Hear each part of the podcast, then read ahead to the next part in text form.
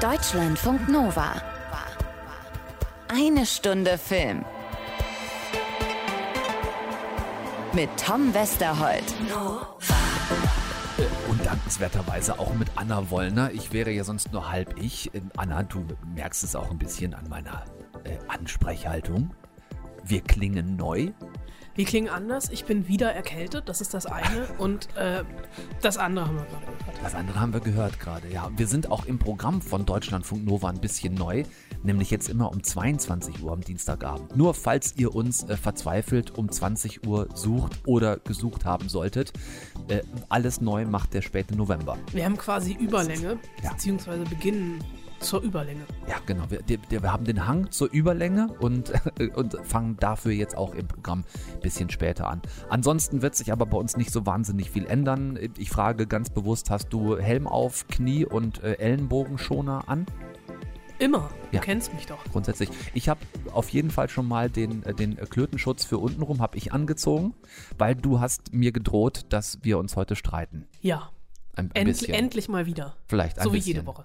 House of Gucci könnte der Grund sein für einen kleinen Streit zwischen Anna und mir. Möglicherweise. neuer Film von Ridley Scott mit ähm, allen Schauspielern, die es gibt. Ja. Adam Driver, Lady Gaga, äh, Al Pacino, Jared Leto oder Lito, ich weiß es nicht. Ich glaube Leto. Leto, ne? Wir sagen Jeremy Leto. Irons, Und Jeremy Irons, Selma Hayek. Sam Hayek, ja. Also alle Schauspieler Äh, genau, dieser Welt also- spielen in diesem Film mit, auch wenn man den oder die eine oder anderen nicht sofort erkennt, sondern erst im Abspann. Es geht um den Familienkonzern der ähm, Modefirma Gucci. Und ja, wir wir lassen das bei diesem kleinen Teaser zum Beginn der heutigen Ausgabe. Anna und ich werden uns vielleicht ein kleines bisschen darüber in die Haare kriegen. Du hast außerdem noch diese illustre Darstellerriege online getroffen. Hm. Ich, äh, man durfte vorher Fragen einreichen. Ja. Ich hatte den Film aber bis dahin noch gar nicht gesehen, deswegen habe ich auch nichts gefragt. Äh, und es war eh so eine, es war so ein Be Be- Selbstbeweihräucherungs-Event. Al- Allein darüber, finde ich, könnten wir mal eine ganze Sendung machen, weil wir haben das häufiger in letzter Zeit. Jetzt kommenden Sonntag gibt's auch wieder so eine Veranstaltung. Also seit die Filmverleiher Zoom für sich entdeckt haben, haben wir immer häufiger dann so Pseudo-Pressekonferenzen, bei denen man sich, also man wird dann zugeschaltet und ist stiller Beobachter, kann aber keine Fragen stellen. Wir dürfen das dann auch nicht mitschneiden und am Ende kriegt man vom Verleih die bereinigte Version dieser Pressekonferenz irgendwie zugeschickt. In Ausschnitten. Hier war es tatsächlich auch so, die erste Antwort von Adam Driver fehlte und es hörte nach 18 Minuten abrupt auf und ich habe dann auch tatsächlich, äh, ich weiß nicht, ob es noch mehr gegeben hätte, weil diese Pressekonferenz verspätet anfing und ich äh, zwischendrin das Kind wickeln war und als ich wiederkam, war da nicht, war da keine Pressekonferenz mehr. Äh, das finde ich schon eine interessante Geschichte, dass einfach mal die erste Frage fehlt. Und ähm, bei der Sache am Sonntag, bei der ich auch dabei bin, finde ich es auch geil, dass wir hinterher ausgewählte Zitate zur Verfügung Ja. gestellt bekommen. Also da kann ich auch direkt, kann ich auch eigentlich direkt lassen. Ja, da könnten wir eigentlich auch direkt mit dem äh, Presskit arbeiten, das uns sonst vom Filmverleih ähm, zur Verfügung gestellt wird. Also, damit ihr das auch mal wisst, normalerweise ist es so, dass es zu jedem Film immer ein APK, ein Audio Presskit gibt. Und da hat man dann auch so vom Filmverleih geführte Interviews zum Beispiel mit DarstellerInnen und RegisseurInnen. Und da, da hast du ja auch keinen Einfluss drauf. Nee, da ist auch tatsächlich immer, also die, es war das schönste Erlebnis aller Zeiten. Die SchauspielerInnen hatten sich alle ganz lieb. Äh, es war ein ganz tiefgründiger Charakter und äh, draußen ist schönes Wetter. Das sind ungefähr die vier Töne, die es immer gibt. Genau, die Kostüme waren toll. Die, Kostü die Musik auch, Die Musik. Her ganz hervorragendes Ja, Drehbuch. genau. Und darum geht's übrigens im Film. Richtig, genau, das ist dann eigentlich gewesen. Also, und das jetzt immer häufiger auch bei so, also Pressekonferenz kann man es dann auch nicht mehr nennen. Es ist so ein, ähm, weiß nicht, wie man das sonst nennen könnte, so ein, so ein so eine Pressebespielung oder so. Weil wir Bespaßung. Hocken, ja, Pressebespaßung im Wenn besten wir dabei Fall. Spaß hätten, wäre es eine Pressebespaßung. Aber egal, man, man nimmt es ja trotzdem mit. Ne? Ja. So waren auch Lady Gaga und Adam Driver mal in meinem Wohnzimmer. So. Äh, ich war halt nicht dabei, aber macht ja nichts. Ich habe darüber hinaus noch äh, zwei Serien mit Gästen für euch. Ich habe zum einen mit Lars Eidinger über Faking Hitler gesprochen, die Serie über die gefälschten Hitler-Tagebücher, die damals 1983 im Stern veröffentlicht wurden und dann ganz schnell als, äh, als Hoax ja, peinlich äh, zugegeben werden mussten, dass man sich da hat verarschen lassen. Da gab es mal den satirischen Film Stonk drüber, falls ihr den mal gesehen habt. Jetzt in der Serie ist alles ein bisschen dokumentarischer und äh, Lars Eidinger spielte eine der Hauptrollen. Und ich habe mir noch den ARD-Sechsteiler Ein Hauch von Amerika angeguckt geht um Rassismus gegen einen schwarzen GI Anfang der 50er Jahre in Süddeutschland. Da habe ich mit der Hauptdarstellerin Elisa Schlott drüber gesprochen. Also wir haben Gäste, Serien und Kino und mit Kino fangen wir direkt an, Anna, mit House of Gucci. Ich sag, trage immer etwas Rotes zu deinem Schutz und trage mehr Grün. Grün hilft zur Reinigung. Okay, dann sag ich aber. Grün geht nicht mit meinem Lippenstift.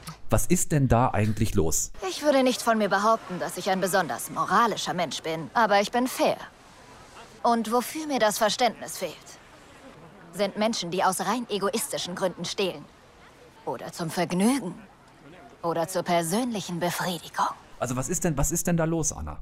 Äh, bei House of Gucci ist Ja. jede Menge los. Ähm, es ist der neue Film von Ridley Scott, dem man an dieser Stelle erstmal zum Geburtstag gratulieren Oh, muss. Der Mann wird nämlich am 30. November, was quasi heute am Release-Tag der neuen Ausgabe von Eine Stunde Film ist, 84, wenn ich mich nicht verrechnet habe. Also er ist ähm, in Hundejahren sehr alt. äh, und hat tatsächlich ja ein Outcome in den letzten Jahren noch immer gehabt, trotz dieses hohen Alters. Und tatsächlich äh, basiert das, wie auch bei einem der letzten Filme von Ridley Scott, nämlich Alles Geld der Welt, auf einem Sachbuch. Und das Sachbuch äh, House of Gucci von Sarah Gay Fordens hat den spektakulären Untertitel Eine sensationelle Story von Mord, Wahnsinn, Glamour und Gier. Und das wäre meines Erachtens auch ein spektakulärer Untertitel für den Film. Also nochmal, eine sensationelle Story von Mord, Wahnsinn, Glamour und Gier. Denn für mich ist, und ich eröffne hiermit die erste Runde unseres House of Gucci Ringkampfes. Ding, ding, ding. Ähm, ich trage übrigens Gucci Boxhandschuhe, falls jemand fragt, und auch einen Gucci, mit einem Gucci Bademantel bin ich in den Ring gekommen. Boxhandschuhe mit Glitzer.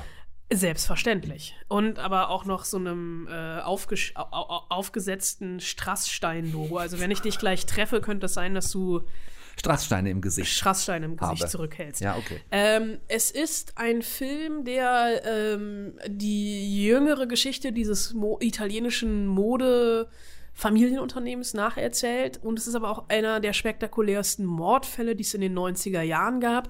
Denn ähm, ein Spross der Guccis, Maurizio, der von Adam Driver gespielt wird, äh, um den es auch überwiegend geht und auch um seine Ehe, der wurde in den 90ern äh, vor, seiner, vor seinem Haus äh, erschossen. Und diesen Mord in Auftrag gegeben hat eben Patricia, Seine, seine, Ex-Frau, Frau, seine zu dem Ex-Frau. Zeitpunkt Ex-Frau. Mhm. Und ähm, es ist ein Film, der mit zweieinhalb Stunden unendlich lang ist. Also gefühlt ist er fünf Stunden lang, in dem unglaublich vermeintlich teure Klamotten vorgeführt werden, Autos vorgeführt werden, Villen vorgeführt werden, in denen ich, äh, also die eigentlich, die man, oder auch Wohnungen, die man so wie sie sind, in irgendwelche Design-Klassiker-Museen stellen könnte. Man die ganze Zeit Angst hat, dass da irgendwo ein Fleck draufkommt, weil das alles so wahnsinnig gut aussieht. Es ist ein Film, der um dieses, um dieses Familienunternehmen Mode gibt, der sich aber eigentlich für die Mode überhaupt nicht interessiert. Also wir sehen überhaupt nicht, wie diese Mode entsteht. Es gibt, glaube ich, eine Szene, in der Al Pacino als Onkel Aldo auf einer Rinderfarm ist und sich so verschiedene Lederdinger anguckt. Aber erst wird die Kuh noch gestreichelt Aber auf erst der wird die Wiese. Kuh, selbstverständlich. So. Also es ist auch wahrscheinlich, das weiß ich nicht mehr, im Abspann steht wahrscheinlich auch No Animals Were Harmed. Und es ist auch ein Film, der sich eigentlich überhaupt nicht über, um dieses Familienunternehmen interessiert oder die Führung eines Familienunternehmens, was ja dann im nächsten Schritt zu einem globalen Modeimperium aufgebaut wird. Ähm, Es tauchen ja auch Designer auf, äh, die man durchaus auch aus anderen Filmen kennt, wie zum Beispiel Tom Ford. Und ähm, es der ist in den 90ern mal äh, quasi Chefdesigner bei Gucci gewesen ist. Gucci wieder so zurückgeholt hat von diesem verstaubten, wir verkaufen an Flughäfen äh, hässliche Taschen. Ja. Ähm, und ähm, eigentlich ist es tatsächlich eine, eine Binnenansicht auf diese Familie und vor allem dieses Dreieck aus Patricia, seiner Frau, gespielt von Lady Gaga, ihm selbst und dem schwierigen Verhältnis zu seinem eigenen Vater von Jeremy Irons gespielt und dann später zum Verhältnis ähm, zu seinem Onkel, der ihn, nachdem der Vater ihn vor die Tür gesetzt hat, weil er eine äh, Frau aus einer Arbeiterfamilie, also Patricia, heiratet, äh, deren Vater wiederum Mafia-Verbindungen hat und so ein schlechtes Trucker-Imperium hat. Also tatsächlich prallen hier Welten aufeinander.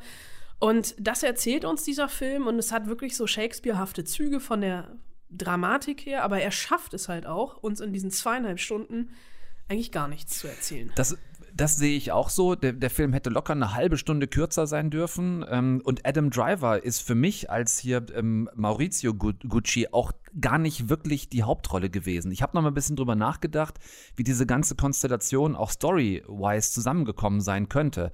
Ähm, das gab ja einige Umbesetzungen auch. Ich glaube, ursprünglich sollte die Hauptrolle Angelina Jolie spielen. Dann war irgendwann mal Penelope Cruz im Gespräch. Dann wollte auch Ridley Scott gar nicht selber Regie führen, sondern seine Tochter Jordan sollte das eigentlich machen. Und am Ende ist jetzt das rausgekommen, was rausgekommen ist. Ich vermute, dass es Ridley Scott in erster Linie wirklich in der Hauptperson um äh, Patrizia Reggiani ging, also die Frau, die äh, Lady Gaga spielt also gar nicht wirklich eine, im, im Vordergrund eine Mode-Story, sondern eine interfamiliäre Rache, Eifersuchts, wie auch immer Story, aufgehängt an diesem realen Fall des damals vom Auftragskiller erschossenen äh, Maurizio Gucci. Ja, das, äh, das, das mag sein, aber das äh, bringt mir in dem Film jetzt erstmal, bringt mich nicht weiter. Weil ich natürlich, also es war für mich so ein also auch von der Regie her. Und ich glaube, das ist das Hauptproblem, dass Ridley Scott überhaupt nicht weiß, was er wie erzählen wollte. Also das Problem, meint er das alles ernst oder ist das Ironie? Zentrale Frage. Das ist die zentrale Frage dieses ja. Films. Und die lässt sich ganz gut ähm, daran beantworten, wenn wir mal in diesen Film eintauchen. Der erste Auftritt von Lady Gaga als Patricia. Wie sie ankommt auf einer Sandpiste aussteigt aus dem Auto und es ist, was ich meine, es ist halt so ein, es ist ein Altmännerfilm. Also der Blick auf sie, wie sie in einem eng anliegenden Kostüm, mit einem Tuch in den Haaren, einer viel zu großen Sonnenbrille im Gesicht, durchgestreckter Rücken, Busen raus, an Stilettos. Stilettos, an sabbernden Truckfahrern vorbeigeht, die damit beschäftigt sind, ihre Autos zu waschen. Also wie auch schon wie dieses, es fehlt nur noch, und die Szene haben wir dann ja durchaus später auch, dass sie nass gespritzt wird von denen. Und das war auch tatsächlich, ich dachte, in der ersten Szene dann, wo Adam Driver da steht und hatte ich, das hatte sowas homoerotisches auch schon. Aber egal, ich schweife ab. Ja. Äh, und also diese, die Inszenierung von Patricia, natürlich, Lady Gaga, also ich finde Lady Gaga herausragend in dem Film. Die spielt alle anderen gegen die, die schafft es selbst, Al Pacino an Wand zu spielen. Ja. Äh, und das ist schon, wie die sich hier über ihr Aussehen und ihre Kostüme definiert. Und da hat sie tatsächlich in der Pressekonferenz was sehr Spannendes zugesagt. I wanted to make sure that Patrizia never looked as shiny as the Gucci's, and I never wanted the fashion to do the talking. And in terms of the the physicality of the acting, for me, I actually had three different animals that I was working with. So earlier in her life, I was a cat, uh, like a house cat. Uh, in the middle of the film, the second act, I was a fox. Uh, and so I studied the way foxes hunt, and they're actually quite playful when they hunt. And then I studied panthers for the end. So for the third act of the movie, she's she becomes this you know this big cat, and uh, I watched like I watched lots of videos about the way that uh, panthers hunt, uh, and they're they're sort of seductive in the way that they do, and they they sort of seduce and then they pounce. Uh, and I'm sure that everybody knows that there's a very big difference between all the three animals that I just mentioned. So I, I, I used that as part of the way that I discovered the physicality of the, uh, the character. Und das finde ich sieht man auch. Also diese drei Tiere, um das nochmal kurz zu paraphrasieren. Äh, die Katze, ähm, der Fuchs und die Großkatze am Ende als Panther. Also sie macht da ja wirklich die durch, diese Entwicklung durch. Aber, jetzt kommt mein Aber. Ich habe mit keiner der Figuren, also weder mit Maurizio noch, also am ehesten noch mit Jer der, der Vaterfigur von Jeremy Irons gespielt, irgendwelche Sympathien. Die sind mir alle total egal, weil die sich so dermaßen in ihrem Luxus und in ihrem Pomp und Protz mhm laben und wohlfühlen, dass ich so denke, ey, verreck doch einfach. Es ist mir total egal, genau. was mit dir passiert. Und, und, wenn er dann am Ende verreckt, denke ich halt auch nur so, naja, selbst schuld. Richtig. Und das ist aber der Punkt, an den ich gerne anknüpfen würde, weil du eben gesagt hast, die große Frage, ist das jetzt, äh, ist das jetzt ernst gemeint oder ist das Satire? Du sagst, Ridley Scott meint diese, diesen Film und auch die ganze Geschichte ernst. Ich habe diesen Hintergrund vorher weder recherchiert noch habe ich das irgendwie gelesen. Ich habe diesen Film gesehen und sehe diese erste Szene mit Lady Gaga, die für mich schon völlig überspitzt war. Dann sehe ich die erste Szene von Jeremy Irons und ähm, Adam Driver, Vater und Sohn. Äh, Jeremy Irons, der permanent äh, mit grauem Gesicht Blut hustet in ein Taschentuch, also schwer krank und nicht möchte, dass sein Sohn diese einfache Trucker Unternehmers Tochter heiratet. Dann der Auftritt von Jared Leto zur Unkenntlichkeit maskiert als äh, Paolo Gucci. Also so ein, so ein ähm, auch ähm, unförmiger, halbglatziger, Aufgedunsener, aufgedunsener Jogginganzüge An Wurmschwanz aus Harry Potter erinnert. Danke, Wurmschwanz aus Harry Potter, der auch in dieser Gucci-Dynastie mit keinem seiner Entwürfe zurechtkommt. Und dann auch noch, wir haben den Film beide im Original gesehen, äh, die ganze Seite auf Englisch mit so einem italienischen Akzent Aber alle redet. durch die Bank weg. Alle, alle durch die Bank weg, also alle im Film, oh no, please believe me, I didn't mean to und so weiter. Da war bei mir sofort der Satire-Stempel drauf und ich habe eben eingangs erwähnt Stonk, wenn wir nachher noch über Faking Hitler reden. Für mich war dieser ganze Film so ein bisschen das Stonk der Modeszene. Nee, ich glaube tatsächlich. Also, wenn man, sie, wenn, man, wenn man die Schauspieler kann man hier in zwei Lager teilen. Man kann Lady Gaga nehmen, man kann Jeremy Irons nehmen, Al Pacino und Jet Leto. Die überzeichnen, überdrehen und übertrumpfen sich hier gegenseitig in ihrer absurden Überhöhung, auch im Spiel. Nur Adam Driver. Der hat das Memo irgendwie nicht bekommen, dass sie das alle als Scherz meinen.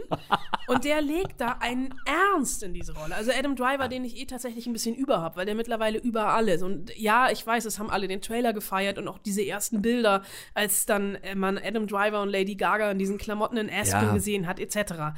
Aber Adam Driver legt diese Rolle mit einem Bierernst an. Entschuldige, und ich bin noch bei Adam Driver, hat das Memo nicht gekriegt. ja, und es ist, das hatte ich dann auch irgendwie so ein bisschen in der Pressekonferenz das Gefühl, er hat mittlerweile den Film gesehen und gemerkt, ups, Ups. For me, the script is really important, and uh, shaping it two weeks before we started shooting, and even as we were shooting, to be really clear about what it is that we were saying to each other. But then, then you know, the, when you're working with great actors who are willing to, you kind of have to know that and, and feel comfortable that you've done the research, and there's nothing else you can do. Which, of course, there's endless things that you can, uh, endless questions you can ask yourself. So you have to throw it all away, and if there's, uh, you know, you kind of have to be open to a better idea in the moment. Passend dazu vielleicht noch, wenn auch jetzt synchronisiert, äh, ein Ausschnitt aus dem Film, der das auch ganz gut widerspiegelt. Patricia, das ist meine Familie. Und ich glaube auch tatsächlich, dass Jared Leto zum Beispiel in seiner sechsstündigen Maskenzeit, die er jeden Tag hatte, zu viel. Drogen konsumiert hat. Danke. I spent the six hours every day um, filled with excitement and gratitude, and I really use it as an opportunity to work on the inner life of the character. You know, if you have a mask, it's meaningless if you don't have an inner life, and uh, that's the most important thing. You know, you could certainly play the role without the, the, the, the, the, the kind of physical um, aspects, the external, but you need to have the internal in, in check. And, and um, Paolo was pretty verbose, and um, you know there was quite a bit of uh, improvisation, and you know it was a great time to to focus and uh, to meditate on the character.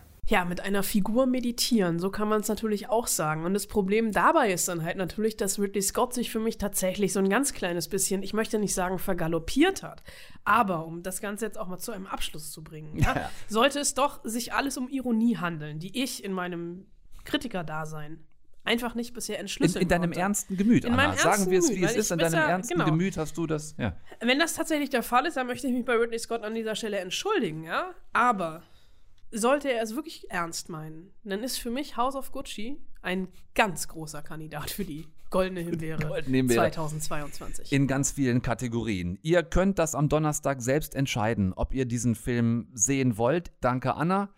Und wir begrüßen gleich hier in eine Stunde Film einen Gast, der definitiv ähm, was von Mode versteht, würde ich ihm zumindest unterstellen. Lars Eidinger, wenn man sich an die äh, roten Teppichauftritte von ihm erinnert, ähm, da ist äh, ausgewählte Kleidung meist ganz weit vorne.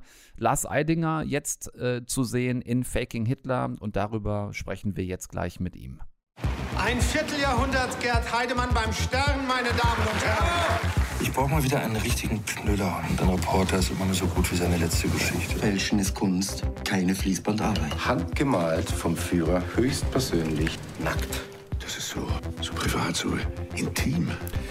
Ich entschuldige mich gleich äh, zu Beginn. Faking Hitler ist eine RTL Plus äh, TV Now Produktion und alles, was wir von denen gekriegt haben, so an Audiomaterial aus Faking Hitler, war eben der Trailer. Also müsst ihr jetzt leider damit leben, dass alle Ausschnitte, die ich euch vorspielen kann, äh, dieses krasse ähm, RTL Trailer Gewummer drunter haben. Seht's mir bitte nach. Ich hätte auch gerne besseres Material. Nichtsdestotrotz ist hier gerade 1983 und der Stern verkündet die Sensation. Starreporter Gerd Heidemann war in den Besitz von Tagebüchern von Adolf Hitler gekommen, dachte er. Und äh, diese wurden nun auszugsweise im Magazin veröffentlicht. Nur wenige Tage später, jeder von euch sollte diesen vielleicht größten Medienskandal der deutschen Nachkriegsgeschichte kennen. Nur wenige Tage später kam raus, alles Fälschungen, teuer verkauft an den Stern für Millionen von Meisterkunstfälscher Konrad Kujau. Aber was war bis dahin passiert? Wie konnte ein damals hochjournalistisches Magazin wie der Stern überhaupt darauf reinfallen? Das erzählt die sechsteilige Miniserie, über die wir jetzt sprechen, ab heute zu sehen auf RTL Plus TV Now. Gibt aktuell drei Preismodelle bei denen. Ich habe nochmal nachgeguckt. Äh, es gibt die Variante kostenlos, dann aber mit vollen Werbeblöcken und nur im Browser, also keine Mobilgeräteoptionen. Es gibt das Modell 4,99 im Monat mit einem Werbespot und Mobile Streaming oder halt 7,99 im Monat dann ohne Werbung. Ansonsten halt äh, Stichwort Probemonat. Ihr kennt das ja. Im Zentrum der Serie jetzt stehen eben jener Gerd Heidemann, gespielt von Lars Eidinger, und Fälscher Kujau, gespielt von Moritz Bleibtreu.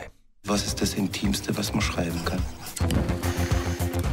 Ein Tagebuch von Adolf Hitler. Das ist doch eine Sensation. Konrad Kujau ist Anfang der 80er ein Kunstfälscher, der viel auch so NS-Reliquien fälscht für jede Menge alten Nazis, die bescheuert genug sind, für den vermeintlich echten Kriegsplunder eine Menge Kohle auf den Tisch zu legen. Und über Umwege gerät Kujau letztlich an Heidemann, der damals, was wirklich so pervers ist, der damals als Sternreporter Stern Starreporter bereits die alte Yacht von Hermann Göring besessen hat. Der hat die mal gekauft. Und er hatte obendrein noch ein Verhältnis mit dessen Tochter Edda Göring und das auch eben nur, weil sie dessen Tochter war. Es ist wirklich widerlich. Heidemann war also extrem anfällig für Nazi-Devotionalien und er war als Journalist auf der Suche nach dem nächsten großen Ding und das sehr verbissen, obwohl es ganz früh in den Recherchen schon sehr große Zweifel gegeben hat. In Germany we call it a Knüller. Prost. Sie dürfen nicht veröffentlichen. Bücher sind gefälscht. Hast du dafür irgendwelche Beweise? Müssen Sie nicht eher Beweise vorlegen, dass die Bücher echt sind? Was für ein Theater. Natürlich sind die echt. Da vermischen sich Fiktion und Realität, denn in dieser RTL-Produktion wird eben nicht nur erzählt, wie sich Reporter Heidemann von Fälscher Kujau die angeblichen Hitler-Tagebücher aufschwatzen ließ die Kujau übrigens auch noch alle komplett selbst geschrieben hat in der Zeit von ungefähr 81 bis 83. Angeblich waren es über 60 Stück, geschrieben und dann auf alt gefälscht, sondern ähm, es wird parallel auch noch die fiktive Geschichte einer jungen Sternreporterin erzählt, gespielt von Sinje Irslinger, die an der Echtheit der Bücher zweifelt, damit natürlich im Verlag gegen Windmühlen kämpft und äh, parallel auch noch Unschönes über die Nazi-Vergangenheit ihres eigenen Vaters erfährt. Das ist ein äh, Hochschulprofessor, gespielt von Ulrich Tukur, der also wie viele Altnazis damals über diesen ja, Schein der Entnazifizierung und auch über verschwundene Dokumente es geschafft hatte, äh, in eine hohe Stellung an einer Universität zu gelangen. Von diesen Fällen auch an Gerichten und so weiter gab es ja unzählige. Äh, diese Parallelgeschichte weiter auszuführen, würde zu weit abführen. Ich habe mich zwischenzeitlich gefragt, ob wir diese fiktive Tochter-Vater-Nazi-Parallelgeschichte überhaupt brauchen oder ob die reine Sterngeschichte, also der wahre Medienskandal von damals nicht genug gewesen wäre, habe ich auch mit Lars Eidinger drüber gesprochen, das hört ihr gleich. Inhaltlich reicht das an dieser Stelle. Einige von euch kennen vielleicht auch ähm, die Helmut Dietl Filmversion des Skandals, den Film Stonk von 1992 mit Uwe Ochsenknecht als Fälscher, Götz George als leichtgläubiger Sternreporter, Harald Junke als dessen Ressortleiter. Großer Unterschied, damals hatten alle Figuren ausgedachte Namen, dieses Mal sind es die echten und damals war es halt auch eine klare Mediensatire. Dieser mega Fauxpas des Stern wurde von Dietl total karikiert und sehr ins Lächerliche gezogen. Die Serie jetzt ist dagegen, äh, was den Teil der Tagebuchfälschungen und die Rollen Kujaus und Heidemanns angeht, absolut an den Fakten entlang gedreht worden. Denn Gerd Heidemann hatte damals fast alle Telefonate mit Kujau mitgeschnitten. Es gibt äh, tatsächlich auch einen wirklich sehr guten Podcast vom Stern dazu von 2019 mit Auszügen aus diesen Telefonaten. Könnt ihr euch gerne auch mal anhören. Heißt auch Faking Hitler der Podcast. Und nach diesen O-Ton-Belegen wurde jetzt eben die Serie gedreht. So, Urteil, wirklich mega spannender Sechsteiler, auch wenn ihr Stonk schon kennt. Aktuelle Themen wie Fake News, äh, verdeckter oder auch offen gelebter Nationalsozialismus. Moritz bleibt treu, super gut als Konrad Kujau mit, mit badischem Akzent.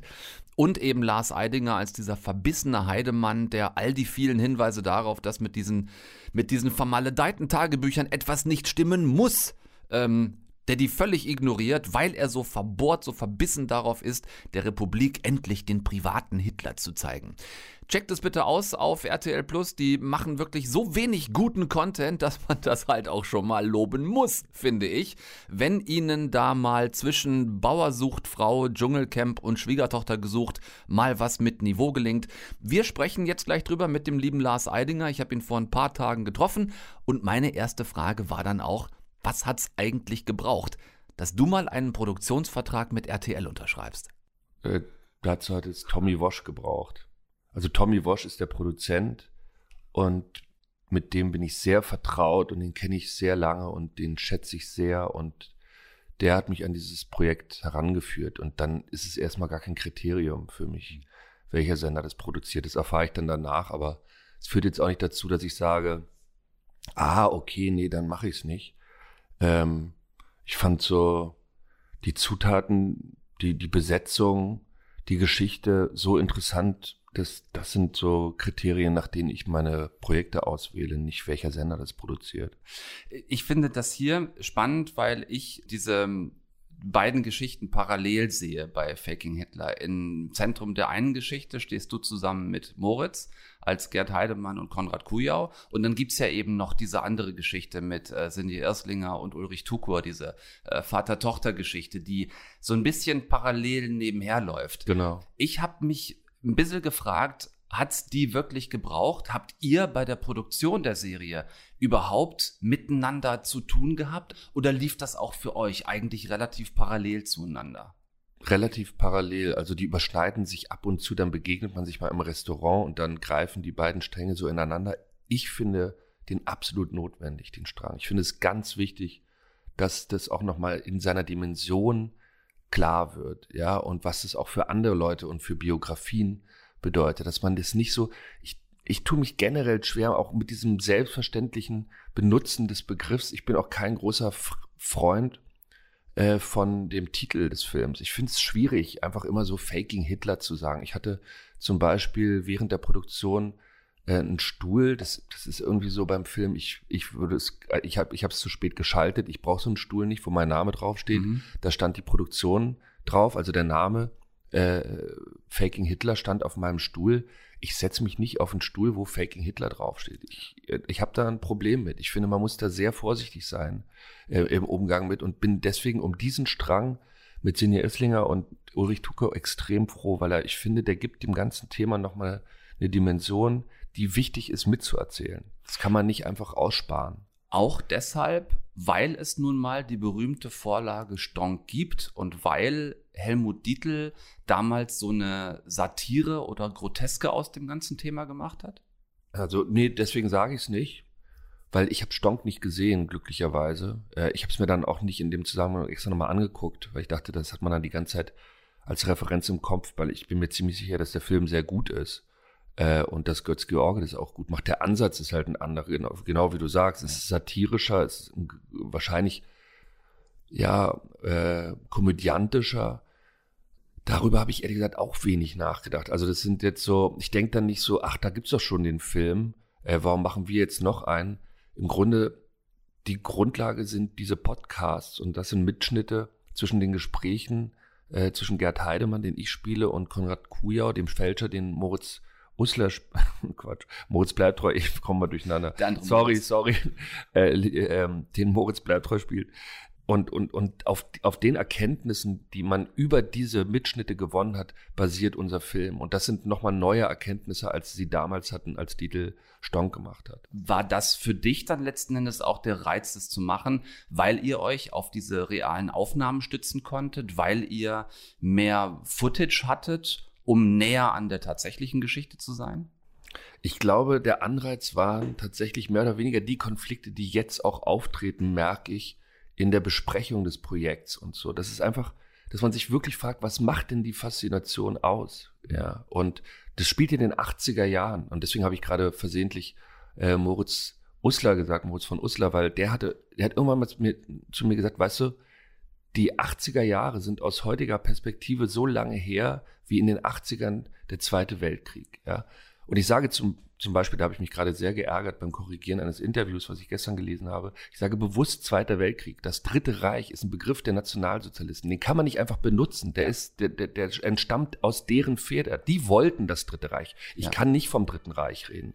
So und so ein sensibler und bewusster Umgang mit diesen Themen und und und die Frage, was ist denn daran so faszinierend, immer noch. Warum ziert jedes dritte Cover des Spiegels, des Sterns Adolf Hitler und war, was macht das mit den Verkaufszahlen? Äh, und ja, was macht diese Faszination aus? Das finde ich viel interessanter als jetzt die Frage, sind diese Bücher echt oder gefälscht? Ja, und ich hatte zum Beispiel jetzt auch im, im Zuge der Bewerbung des Projekts ähm, das, das Angebot, in, in, ins Archiv des Sterns zu gehen und mir die gefälschten Hitler-Tagebücher äh, anzugucken. Das, da merke ich nur so, das interessiert mich überhaupt nicht. Was soll mich daran interessieren? Hm. Äh, und da merke ich, wie tief diese Faszination immer noch verankert wird und dass es immer so einen Thrill auslöst und dass man dem sich so, ja, fast völlig unreflektiert selbstverständlich ergibt und das nicht hinterfragt, ja. Und ich, ich bin auch nach wie vor vorsichtig, äh, aus Adolf Hitler eine, eine Witzfigur zu machen. Ich finde das mhm. verharmlosend, ich finde es gefährlich, ich finde es balanisierend, ich finde es degradierend und disrespektierlich allen Opfern gegenüber und ich bin da sehr äh, vorsichtig.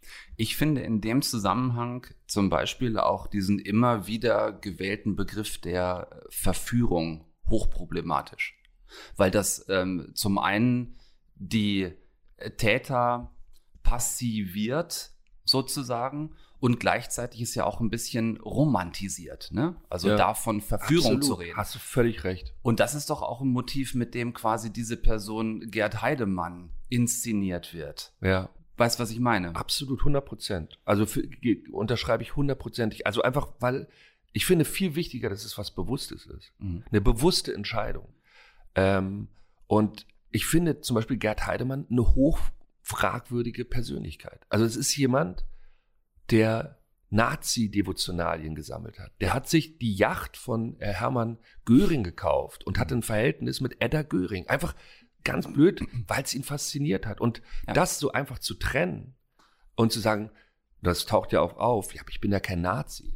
Das ist genauso, wie wenn man heute das N-Wort benutzt und sagt, ja, aber ich bin kein Rassist das, das ist Selbstbetrug. Und, und dem muss man sich stellen. So, und, und es ist auch eine Verweigerung äh, der eigenen Aufklärung. Ne, du verweigerst dich ja jedweder Form von Aufklärung, wenn du sagst, man wird doch wohl das Wort sagen dürfen, weil ich empfinde ja nicht die Ideologie dahinter. In genau, dem Augenblick hast genau. du ja eigentlich schon den Ansatz nicht verstanden. Genau, genau, ja. Und das ist genauso, wie wenn man heute sagt, äh, die AfD-Wähler sind alle Protestwähler. Das sind Leute, die wählen, die äh, die wählen rechtsradikale Parteien, weil sie äh, die Werte teilen, weil sie fremdenfeindlich sind. Ganz einfach. Ja, und Nur es sagt halt keiner, aber es ist, es ist so. Und, und, und ich finde, damit muss man, äh, damit muss man ehrlich sein zu sich selbst und offensiv umgehen. Und dann kann es vielleicht eine Veränderung geben. Aber das immer, ja, das immer so zu entschuldigen, genau wie du sagst, immer mit diesem Aber, äh, da, da, da, da, das, da, da kommen wir nicht weiter. Ja, und damit ist ja diese, diese Figur Gerd Heidemann mega aktuell gerade. Ne? Die äh, AfD-Wählerschaft hast du angesprochen. Man könnte das noch erweitern auf jedwede Form von äh, ähm, Corona-leugnenden Verschwörungstheoretikern. Also Heidemann hat ja damals auch nichts anderes gemacht, als zu glauben, was er glauben wollte. Richtig. Die Fakten außer Acht zu lassen oder die Fakten, die vielleicht kritisch sind, ihm nicht gepasst haben, beiseite zu schieben und zwar so stark beiseite zu schieben, dass am Ende ähm, dieses Mediendesaster daraus geworden ist. Ja. Im Gegensatz zu Moritz hätte es die Möglichkeit gegeben, zu Gerd Heidemann noch irgendeine Form von Kontakt zu haben. Also den Ja. im Vergleich zu Konrad Kujau gibt's Mhm. ihn ja noch. Äh, gab es den? Hatte die Produktion den Kontakt? Hatte Tommy Wosch noch mal Kontakt? Weißt du das? Ja, ja, Tommy Wosch hatte sehr viel Kontakt. Der hat ihn auch ständig am Telefon gehabt. Und es gab auch die Idee, dass ich ihn treffe. Wir waren auch verabredet bei Hamburg. Äh, ich hatte dann einen positiven Corona-Test, der sich auch im Nachhinein als falsch erwiesen hat. Aber ich war zwei Tage in Quarantäne und dadurch fiel unsere Verabredung flach. Ich bin mir nicht so sicher, ob es vielleicht auch schicksalhaft war und vielleicht auch besser gewesen ist. Ich finde es tatsächlich, wenn ich ehrlich bin, schwer nachvollziehbar, dass jemand das zulässt. Dass jemand zulässt, dass über ihn ein Film gemacht wird mit der Thematik. Auch, äh, ich ge- gehe mal davon aus, ich hoffe es mal, äh, dass er das Drehbuch gelesen hat. Ja. Und ja, dass man, selbst in Stonk hatte er ja schon eine Gastrolle damals. ja. Selbst da ist Ja, er ja, ja. aufgetreten. Ja, ja, es gab dann irgendwie, es gab, Tommy Walsh hat mir erzählt, es gab dann eine SMS, wo der Gerd Heidemann geschrieben hat, er sagt dem äh, Eidinger, er soll mich nicht so trottelig spielen wie der Götz George. So. Mhm. Also, ich, ich, klar, sehe ich mich in gewisser Weise in der Verantwortung, dem gerecht zu werden. Auf der anderen Seite auch wieder gar nicht. Ich habe zum Beispiel gemerkt, dass es sich als Schauspieler oder für mich als Schauspieler verbietet, meine äh, Wertung der Persönlichkeit mit einfließen zu lassen. Das, ich habe Mhm. das in der Schule gelernt, wenn man eine Analyse, eine Gedichtsanalyse oder eine Interpretation macht, dann beschreibt man erstmal das Gedicht und am Ende kann man vielleicht noch schreiben, wie es einem gefällt oder was man davon hält. Mhm. Das beim Journalist muss mit, im Grunde genauso. Ja, du beschreibst erstmal, was passiert ist und dann ne, gibt es vielleicht eine kurze Stellungnahme. Aber wenn du die ganze Zeit deine äh, deine Sicht auf die Dinge einfließen lässt, dann verfälscht du das. Mhm. Und so ist es in meiner Darstellung auch. Ich versuche den erstmal nachzuvollziehen und zu spielen. Was ich von dem halte, ist was anderes. Mhm. So. Und insofern habe ich mich dann auch ab einem gewissen Punkt davon befreit, zu sagen, ich muss den jetzt nachspielen. Das ist eine Interpretation. Ich spiele den genau, wie ich jede andere Rolle auch spiele und ich kann der nicht werden und ich bin der auch nicht, äh, sondern ich spiele Gerd Heidemann und das ist was rein künstliches und was fiktionales. Das ist das Absurde von äh, Method Acting, was ich äh, nie verstanden habe, wenn Schauspieler versuchen, etwas zu werden, was sie doch spielen. Völliger Weil du Quatsch. sollst ja nicht sein, du sollst ja spielen. Ja, also ich finde auch, er ist, er spielt nicht, er ist und so kann ich überhaupt nichts mit anfangen, ich, weil ich viel zu sehr an das spielerische Moment glaube und glaube, dass das der eigentliche Reiz von Schauspielerei ist. Also ja, natürlich. Ja. Du zeigst uns ja zwei Gesichter von Gerd Heidemann. Auf der einen Seite so diesen Journalisten-Hardliner, der verbissen ist, der diese Geschichte um jeden Preis will, vermutlich aber auch wegen der persönlich empfundenen Sensation dahinter. Aber auf der anderen Seite hat der ja auch immer wieder was, äh, was regelrecht Weiches. Weißt du, wie ich meine? So Ja. in, in einzelnen Situationen so eine, so eine, so eine weiche Seite. Ähm, er war ja auch Fotograf, hat als, ähm, als, als Fotoreporter auch einen, mindestens einen, soweit ich weiß, wichtigen Fotopreis gewonnen. Hat er sich möglicherweise selbst gar nicht mal unbedingt als faktenliefernden Journalisten, sondern selber auch viel mehr als Künstler gesehen und deshalb auch ähm, und deshalb auch diese Nähe empfunden äh, zu Konrad Kujau, von dem er ja gar nicht wusste, dass es Konrad Kujau ist? Ja, interessant. Also ich, klar, das war das, was mich am meisten an dieser Figur oder an diesem Menschen interessiert hat, dass er so, sowas, ja, ich wollte jetzt fischig sagen, aber es ist, ist so negativ. Meine ich auch nicht so. Mit fischig meine ich, dass es einem so entgleitet, diese Persönlichkeit, dass es so was Flirrendes hat. Ja, man Ja. weiß gar nicht, mit wem hat man es da überhaupt zu tun. Es geht so in alle möglichen Richtungen. Man darf zum Beispiel nicht vergessen, der galt als einer der herausragendsten vom Stern, sogar als der beste Journalist seiner Zeit gepriesene äh, äh, Reporter, mhm. ja, und, und trotzdem hat er merkt man einfach auch was wahnsinnig komplex beladenes. Ich bin deshalb so ein bisschen auf dieses Fotografenthema gekommen, weil das der Versuch war, ein bisschen überzulenken vom, ähm, vom Journalist und Fotograf zum Schauspieler und Fotograf. Du hast vor längerer Zeit jetzt schon diesen wunderbaren Fotoband rausgebracht, Autistic Disco. Du machst immer mehr Fotos. Ich finde, deine Fotos, die du auch viel postest, werden immer sensationeller äh, entwickelt, sich, entwickelt sich da eine Leidenschaft und ein Fable zu, zu ein bisschen mehr gerade bei dir? Mm, ja, also den Fable hatte ich tatsächlich schon immer, äh, aber ich habe jetzt natürlich eine, die Möglichkeit, die Bilder zu teilen, ja, sei es jetzt über soziale Netzwerke oder also ab dem 26. November eröffnet eine Ausstellung in der Hamburger Kunsthalle, Klasse Gesellschaft, wo mir die Kuratorin der alten Meister Sandra Pissot einen ganzen Raum zur Verfügung gestellt hat. Also wo ich wirklich 60 Fotografien und acht bis zehn Videoarbeiten zeigen kann und die hängen da bis März nächsten Jahres. Und da bin ich total glücklich, aber auch, weil ich, und insofern ist die Überleitung interessant, weil der Gerd Heidemann auch Fotograf war, ähm, glaube, dass es eine sehr viel mit dem anderen zu tun hat. Also es ist im Grunde egal, welches Medium ich bemühe, um mich auszudrücken. Äh, es gibt einen ganz interessanten Künstler, Danny Hane heißt der aus Hamburg, den, der ist eher unbekannt oder ich, im Grunde folge ich dem einfach auf Instagram oder habe den da auch entdeckt. Mhm. Und der gibt mir immer sehr interessante Denkanstöße. Der hat zum Beispiel gesagt, dass er gelesen hat und hat mir auch die Quelle geschickt, äh, dass die Augen der einzige sichtbare Teil des Gehirns sind. Ja, also äh, das finde ich im Zusammenhang mit Fotografie total interessant, dass man eigentlich, dass diese Bilder eigentlich das Denken, fürs Denken stehen und eine Art auch Welt zu sehen und Welt zu verstehen und Welt zu begreifen. Und ich merke halt auch, wie groß meine Freude darin besteht, diese Bilder einfach zu zeigen und nicht zu erklären, obwohl ich sogar könnte. Ich habe natürlich zu jedem einzelnen Bild eine Geschichte und auch eine Interpretation. Aber die zeigt das Foto ja. Genau. Die Geschichte. Und, und das finde ich fast noch den interessanteren Ansatz zu sagen. Auf der einen Seite ist da der Reportagefotograf gewesen, also Heidemann, der, der reportagig fotografiert hat. Deine Bilder sind für mich ganz oft fotografiertes Schauspiel im weitesten Sinne. Also du machst ja eine Form von Street Photography, wo es einfach wäre, dir zu unterstellen, bei vielen Bildern, das hast du doch gestaged. Das hat doch niemals ja. zufällig so stattgefunden. Ja.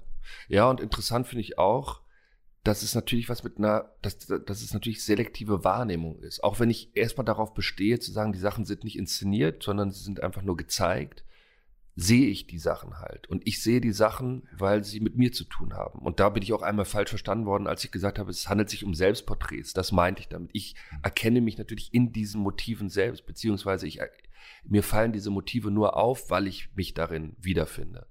Äh, und das ist dann schon interessant äh, zu zeigen, wie man sieht, ja, weil es halt auch zeigt, wie man denkt.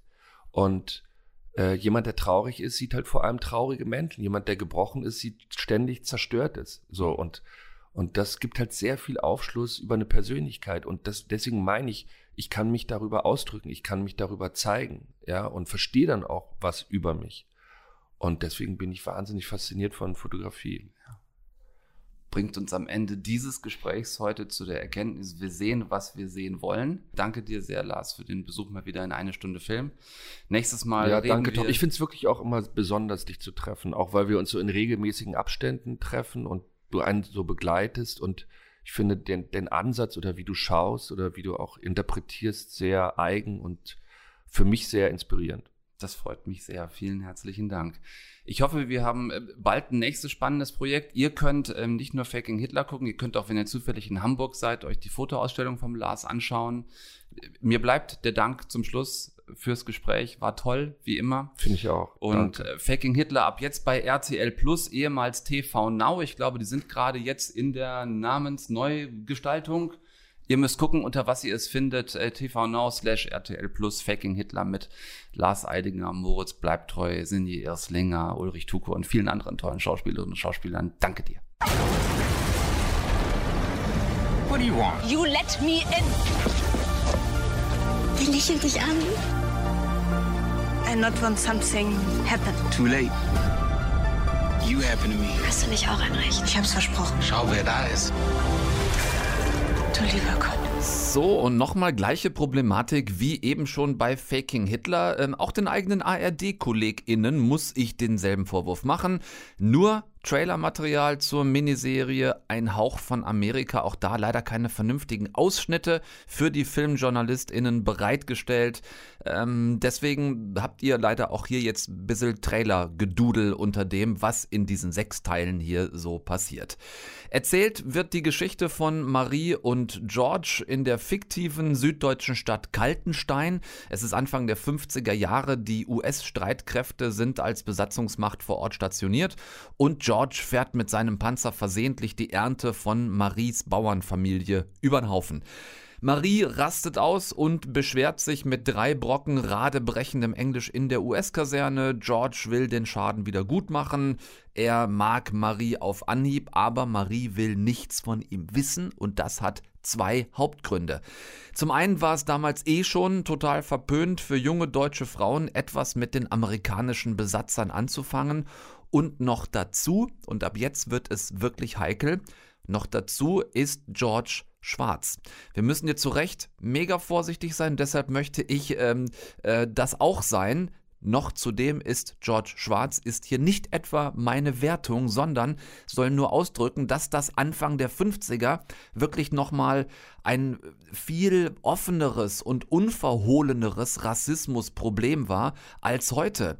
Also die schwarzen GI, und das macht's dann richtig böse, wurden damals sowohl von den meisten Deutschen verachtet, als auch noch von ihren eigenen weißen rassistischen US-Kameraden. George, ähm, hier gespielt von Ryomi Diempeo, stand also zwischen zwei Rassismusfronten, dem Rassismus der Nachkriegsdeutschen und dem Rassismus der weißen US-Soldaten. Was passiert hier jetzt? Marie verliebt sich nach und nach eben auch in George. Ihre gute Freundin Erika nimmt sie halt auch ständig mit ins einzige Lokal der Kleinstadt, in dem die GIs ihre Feierabende verbringen. Und Erika ist jetzt eher so Typ, wenn es irgendwo eine Party gibt, bin ich dabei. Und die Situation in beiden sehr biederen Elternhäusern der jungen Frauen eskalieren. Die Schweinerei sitzt bei euch da oben. Heil Hitler. Es gibt Gegenden, da wird man George töten, wenn man euch zusammensieht.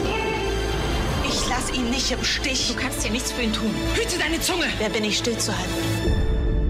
Ab morgen. 1. Dezember im Fernsehen in der ARD, jetzt schon komplett in der Mediathek. Es ist wirklich einigermaßen schwer, diesen Sechsteiler vorbehaltlos zu empfehlen. Die Darsteller fand ich überwiegend sehr gut, äh, vor allem Rio Diempeo als George und auch ganz toll Elisa Schlott als Marie. Sie ist gleich ja auch hier zu Gast. Und ähm, auch die ganze Story ist wirklich sehr spannend und vor toller Kulisse erzählt, gedreht von einem israelischen Regisseur. Das finde ich in dem Kontext wirklich sehr spannend. Es bleibt aber tatsächlich die Herausforderung mit der Sprache und auch mit Gender- und Rassismus-Klischees aus heutiger Sicht betrachtet. Denn das ist alles eben eins zu eins aus den frühen 50ern übernommen worden und das N-Wort fällt häufiger, als ich es zählen konnte. Ist das authentisch oder ist es einfach ein grundsätzliches No-Go? Sprechen wir drüber mit Elisa Schlott. Das Gespräch habe ich gestern mit ihr für eine Stunde Film aufgezeichnet. Elisa Schlott ist da. Ich grüße dich. Hallo. Ich grüße dich auch, Tom. Hallo. Was ich ganz erstaunlich finde, ist, dass wir eine große Tradition haben in Deutschland mit Filmen und Serien über den Nationalsozialismus. Also die Zeit ist sehr präsent. Und dann geht's aber oftmals eher dann so in den 60ern wieder weiter. Mhm. Also wir haben wenig über diese unmittelbaren Nachkriegsjahre, wie bei euch, da ist es Anfang der 50er. Inwiefern beschäftigst du dich dann nochmal anders mit einem Drehbuch aus so einer Zeit, über die wir ja allgemein nicht besonders viel wissen? Mhm. Also für uns war äh, wichtig, dass wir mit einer Historikerin zusammengearbeitet haben, die uns im Stoff beraten hat und die auch das Drehbuch mitentwickelt und beraten hat für die Recherche von den Drehbuchautoren. Mhm. Ähm, Aber letztendlich ist es dann ja doch für uns SchauspielerInnen immer wichtig, dann eher die Figur im Kern zu erfassen und ihre Motivation und alles Historische drumherum. Das ist gut, sich so ein bisschen auszukennen, aber ich würde jetzt nicht sagen, dass ich so ein Experte dieser Zeit bin. Mhm. ähm, aber deswegen gibt es zum Beispiel im Anschluss von unserem äh, von unserem Mehrteiler noch eine Dokumentation über die Zeit. Ja. Ähm, und es ist, glaube ich, eigentlich ganz gut, tatsächlich das vielleicht sogar vorher zu gucken, mhm. weil man schon mal angefüttert wird über diese Zeit und, glaube ich, nochmal ein anderes Verständnis für die Figuren und wie die agieren und warum sie so agieren bekommt. Du bist 27 und gehörst dadurch auch zu einer Generation, die heute sehr selbstverständlich umgeht mit ähm, Diversity Awareness, mit ähm, Gender Awareness und für die auch Rassismus bis heute immer noch ein großes gesellschaftliches Thema ist, weil Rassismus etwas ist, was einfach nie weggegangen ist und nach wie vor ja präsent ist. Wenn du dann so Drehbücher liest wie diese, die sehr explizit sind, auch in diese Richtung, erschreckt dich das in dem Moment? Fordert sich das heraus? Was macht das mit dir? Mm, also es ist auf jeden Fall für mich in, beim Lesen natürlich schon bewegt einen das, dass es irgendwie noch gar nicht so lange her ist, 70 Jahre. Mhm. Und natürlich hat sich total viel verwandelt ähm, und geändert und auch zum Besseren äh, verbessert, aber letztendlich Rassismus, wie wir ihn heute erleben, ist zwar eine ganz andere Form von Rassismus, viel mhm. latenter, subtiler, strukturell verankert, aber dadurch auch undurchschaubarer, finde ich, und fast komplizierter ähm, auch aufzudecken. Und deswegen ist es, glaube ich, gerade so wichtig für uns in unserer heutigen Zeit, das sichtbar zu machen und drüber zu sprechen, was ja, was wir ja auch tun, ähm, was ja auch im Mainstream, also Rassismus in der Debatte ist ja auch im Mainstream mittlerweile angekommen, ähm, was ja was total wichtig ist, was die Debatte nicht unbedingt immer leichter macht, finde ich. Absolut, ja, absolut. Ähm, und das war natürlich auch für uns eine Frage, wie gehen wir auch mit dem N-Wort in der Serie um? Wir haben uns ja jetzt dafür entschieden, es zu nennen. Ähm, wir haben eine Triggerwarnung dann vorher reingemacht. Genau, vor jeder Folge gibt es genau. die Triggerwarnung. Mhm. Das wird ja gerade viel gemacht, also mit allen möglichen Themen ja mittlerweile. Das ähm, ist ja gerade so ein bisschen im Kommen. Ich finde es eine gute Lösung, um einfach Themen nicht zu vermeiden, weil ich glaube, es wäre jetzt auch falsch gewesen, eine Zeit zu erzählen, wo Rassismus so verankert war und den dann aber einfach zu negieren. Das wäre, glaube ich, ja. auch nicht der richtige Weg gewesen, ja. Ich glaube, dass ein grundsätzliches ähm, Problem ist, wenn du aus einer heute Position auf eine früher Situation zurückguckst. Denn wir reden hier ja dem, bei dem von euch gezeigten Rassismus in der Serie von einem, der stattgefunden hat, als Rassismus noch gar nicht so wahrgenommen worden ist. Mhm. Die Leute hielten das ja damals für ein in Anführungszeichen normales Verhalten. Mhm. So wenn wir heute zurückgucken, beurteilen wir es natürlich vollkommen anders. Und ich habe zum Beispiel mitbekommen, auch auf unterschiedlichen äh, YouTube-Kanälen, wo ein Hauch von Amerika besprochen worden ist, dass gerade jüngere Leute, die es besprechen, sich darüber wahnsinnig aufregen. Und ich nenne dir jetzt ein Beispiel. Es gibt eine Szene, da steht Marie vor George. Ich versuche da nichts zu spoilern. Siegfried ist auch involviert und sie will ihn loswerden. So, sie will, dass, dass George geht eigentlich um ihn zu schützen. Mhm. Und der Vorwurf, den ich zum Beispiel gehört habe, ist, hätte es in dem Augenblick nicht gereicht, wenn Marie sehr deutlich Hau ab zu ihm sagt, mhm. muss sie Hau ab N-Wort sagen. Ähm, für uns ähm, war es so, dass wir, also wir haben diese Szene explizit auch besprochen und das war letztendlich für uns, hat sich das legitimiert dadurch, dass das für die Figur Sinn gemacht hat, George in dem Moment sehr zu verletzen. Und durch diesen Begriff verletzt mhm. sie natürlich extrem. Gerade weil es Marie ist. Gerade weil es Marie ist und sie dieses Wort ja mit einer Intention benutzt, um ihn ganz weit von sich wegzustoßen. Und das bringt natürlich mit, dass er dann auch sich von ihr distanziert. Und das war, glaube ich, einfach für die Geschichte in dem Moment, für diesen ähm, Twist wichtig, dass der besonders hart ist. Ja. Ja, ich finde das eine wahnsinnig spannende und auch echt eine ganz schwierige Diskussion, weil ich immer wieder meine eigene Unsicherheit da merke, weil ich auch so hin und her ähm, schwanke und natürlich finde, dass das N-Wort aus heutiger Sicht als Benutzung im heutigen Jargon oder so ein totales No-Go ist. Da gibt es keine zwei Meinungen drüber. Ich auf der anderen Seite aber auch merke, wie ich dazu tendiere zu sagen, in dem Fall geht es aber um die Darstellung eines historischen Kontextes. Mhm.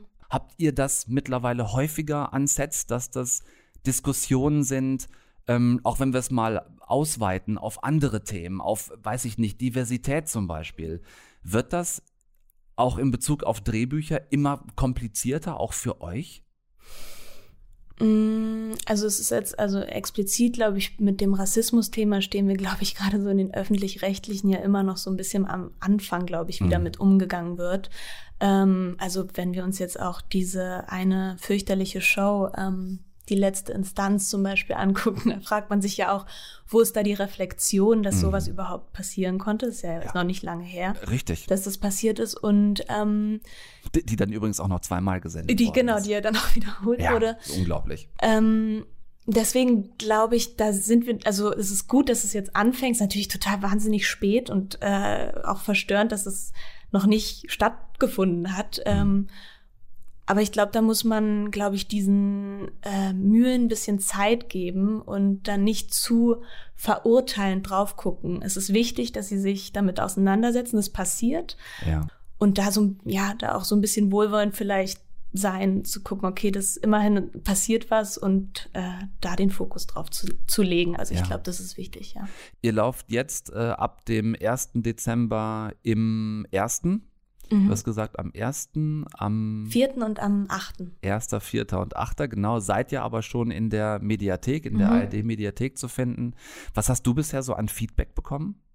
Ähm, also ich bekomme so über die sozialen Medien ganz tolle ähm, mhm. Mails viel dass, ja, also viele, glaube ich, haben sehr ähm, den Binge-Faktor dieser Serie gewürdigt. Ja. Und ich, äh, so ein paar auch emotionalere Mails habe ich bekommen, die mit dem Ende von der Serie irgendwie sehr, die davon sehr bewegt waren. Mhm. Ähm, und ja, und ich glaube, mal sehen, was passiert, wenn es jetzt ausgestrahlt wird, mhm. was da noch kommt, ja. Das wäre die eine Frage, die ich dir spoilerfrei auch gerne noch stellen würde. Mhm. Bei einer Geschichte, wie ihr sie erzählt, gibt es genau zwei mögliche Enden.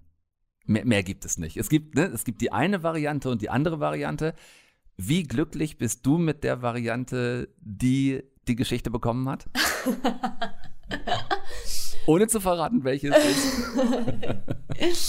ähm, naja, ich finde, es ist, es ist ein Ende, was ja doch sehr offen bleibt. Ähm, mhm. Und deswegen bin ich glücklich damit, weil es letztendlich nicht wirklich etwas festsetzt, was passiert. Es bleibt dann doch sehr, sehr frei interpretierbar.